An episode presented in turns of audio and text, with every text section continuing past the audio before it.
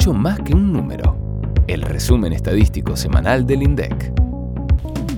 Hola, ¿cómo están? Llegó el viernes y acá estamos con todas las energías para traerte lo mejor de las estadísticas públicas en mucho más que un número. Ya llevamos 59 semanas junto a vos y tenemos todo listo para contarte lo más importante de la semana del 23 al 27 de agosto. ¿Vamos?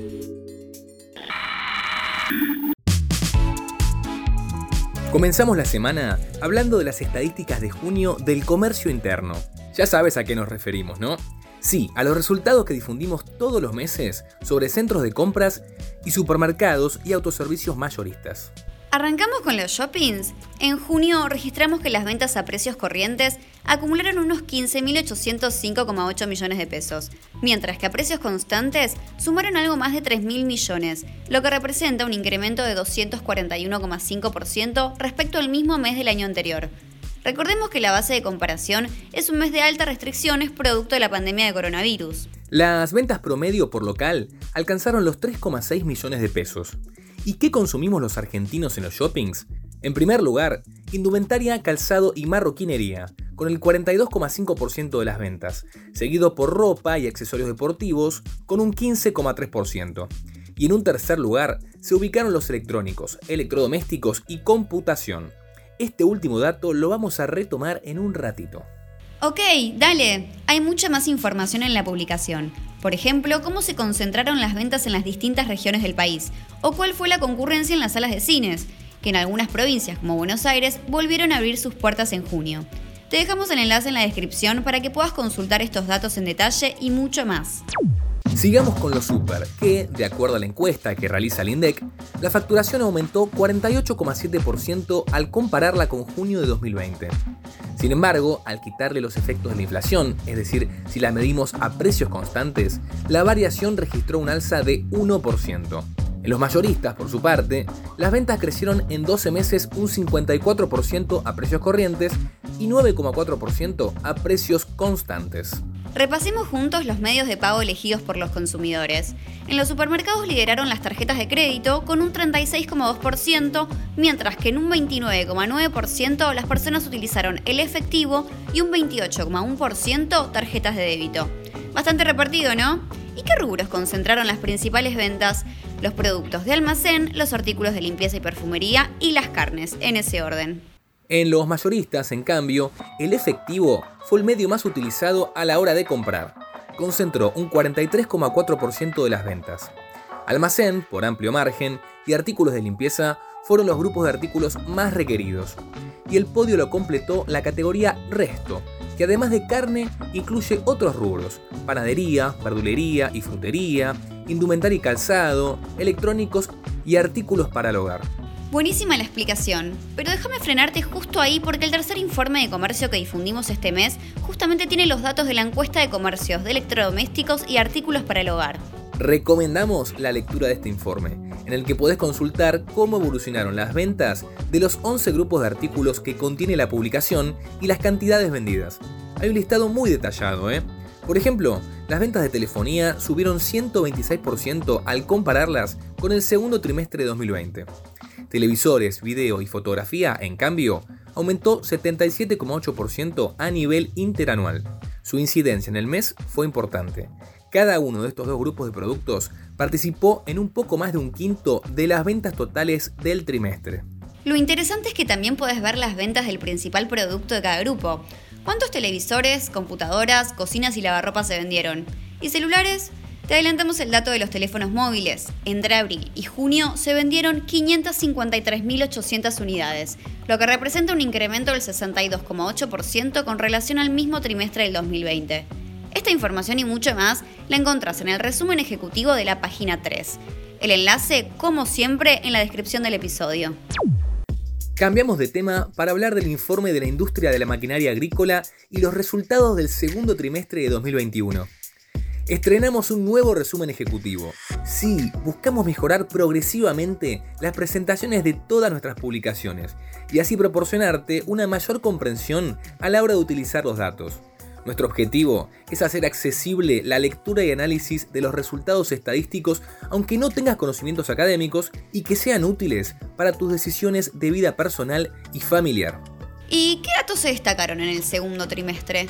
Que la venta de máquina agrícola superó en facturación los 43.593 millones de pesos, un aumento del 50,7% en relación con igual trimestre del 2020. Así, en el primer semestre se registró una facturación de 68.875,2 millones de pesos, 64% más que en la primera mitad del 2020. Otro dato interesante es que los tractores vendieron unidades por casi 15 mil millones de pesos y de esta manera fue el grupo que más facturó y el que más participación tuvo en el mercado de la maquinaria para el campo. Así es, del total de las ventas, el 33,9% correspondió a los tractores, seguido por cosechadoras e implementos, que incluye las pulverizadoras autopropulsadas y de arrastre, el acarreo y almacenaje de granos, embutidoras, extractoras y elevadoras de grano, entre otros. En el segundo trimestre del 2021, el total de unidades vendidas nacionales e importadas de los cuatro segmentos registran caídas interanuales. Si consideramos únicamente las maquinarias nacionales, en cambio, las ventas en unidades de cosechadoras y tractores muestran aumentos en el segundo trimestre del 2021 respecto a igual trimestre del año anterior. Las cosechadoras presentan una suba de 33,8%, mientras que los tractores mostraron un incremento de 25,9%. Esta semana, además, difundimos el informe anual de Ingreso Nacional y Ahorro Nacional con los datos actualizados a 2020. El nombre del informe despierta curiosidad, ¿eh? Saber cuál es el ingreso total de nuestro país y cuánto de este se ahorra, sobre todo porque el ahorro determina buena parte de nuestra capacidad de inversión. Pero veamos, ¿cómo se calcula ese ingreso y ahorro? Bueno, en realidad no es muy distinto a cómo funciona la economía de un hogar. Por empezar, sabemos que el Producto Interno Bruto, el PIB, mide el valor agregado de nuestra economía. A ese ingreso que es generado en nuestro país, entonces, hay que sumarle los ingresos netos recibidos del exterior. ¿Cuáles serían? Por ejemplo, las rentas por inversiones en otros países o las transferencias sin contraprestación recibidas del exterior. De esa manera obtendríamos lo que se denomina ingreso nacional disponible, es decir, el ingreso que generan y perciben los residentes de nuestro país en base a las actividades productivas que estos desarrollan, tanto en el territorio económico nacional como en el exterior. Exactamente. Y también, al igual de lo que sucede en los hogares, si a ese ingreso le restamos el consumo total, obtenemos entonces el ahorro nacional. Ahora sí, estamos listos para analizar los datos del informe. En 2020, el ahorro nacional fue de 5.118 millones de pesos, el equivalente al 18,6% del PIB. Como bien dijimos antes, ese ahorro va a la inversión. ¿Sabes de cuánto fue la inversión en nuestro país? Representó el 17,9% del PIB del año pasado. Espera, dijiste que el ahorro había representado el 18,6% del PIB. ¿Y la diferencia? Bueno, la diferencia entre el ahorro y la inversión es el préstamo o endeudamiento neto del país. En el caso del año pasado, como el ahorro superó a la inversión, hubo entonces un préstamo equivalente al 0,7% del PIB. Te recomiendo el cuadro 1 del informe para entender bien en detalle cómo se calcula cada uno de estos componentes. Ya estamos por hacer el pase con el director del INDEC, pero antes queremos comentar los resultados de la encuesta de ocupación hotelera de junio. Recordemos que esta información nos permite conocer sobre la actividad turística del país. En el sexto mes del año se registraron un total de 653.891 viajeros hospedados en establecimientos de diferentes regiones del país, que tuvieron una estadía promedio de 2,3 noches. En la publicación puedes encontrar más información de los turistas, la categoría de los hoteles en donde se hospedaron, si son residentes o extranjeros, y hasta el detalle de las regiones del país que visitaron. Por ejemplo, el 97,9% de las pernoctaciones estimadas en junio correspondieron a los turistas residentes, y de ese total, el 22,4% visitó la región de Patagonia, el 17,9% la del norte y el 16,6% la de la ciudad autónoma de Buenos Aires. Para más información, ingresa al informe. Y ya mismo pasamos a la sección que estabas esperando.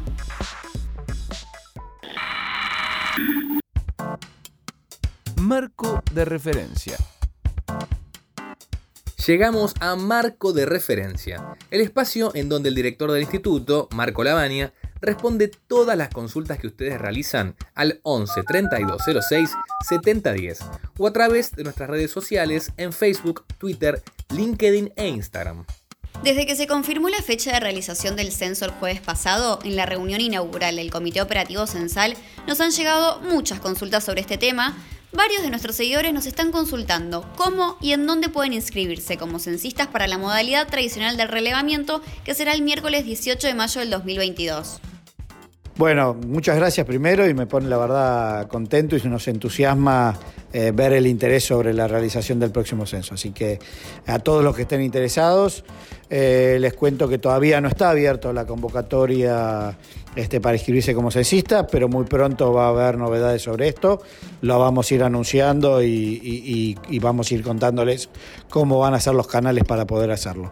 Eh, para la gran tarea que nos espera vamos a necesitar aproximadamente unas 600.000 personas que sean censistas.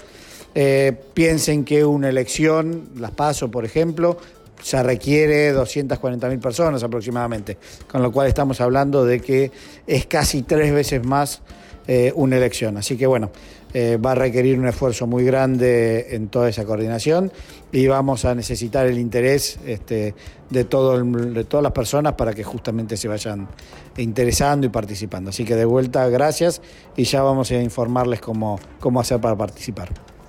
Impresionante la magnitud de este operativo, Marco. Bueno, hay que estar atentos y atentas entonces. Sobre el mismo tema, también nos consulta Laura por Facebook si se va a incluir en el cuestionario alguna pregunta sobre discapacidad. Gracias Laura por la pregunta y sí, efectivamente en el cuestionario del censo habrá una pregunta dentro del módulo del hogar que indagará sobre las dificultades o limitaciones de las personas eh, para realizar actividades como caminar, oír, comunicarse, ver, entre otras acciones obviamente. Eh, en la descripción del episodio te estoy dejando el documento que presentamos la semana pasada en, el Comité Censal, en donde podés encontrar el cuestionario eh, completo y el detalle de cómo estamos planificando las actividades censales. Más allá de eso, te digo que a su vez la intención nuestra es, una vez terminados los censos, después encarar una serie de encuestas específicas para ahondar en distintas temáticas con mucha más profundidad. Muy completa toda la información, Marco. Muchas gracias por tu tiempo. Ya estamos llegando al final de otro episodio súper interesante y completo, pero antes de irnos, les adelantamos que en la próxima semana vamos a estar hablando sobre el informe de complejos exportadores del primer semestre del año y mucho más del censo de población, hogares y viviendas. Así es, y además un clásico. El INDEC informa, con la publicación de todas las estadísticas del mes. Todo esto, como siempre, cada viernes por la tarde. ¿Nos vemos el próximo? Buen fin de... Y recuerden, las estadísticas están en todos lados y hay mucho más que un número, se las contamos. Hasta la próxima.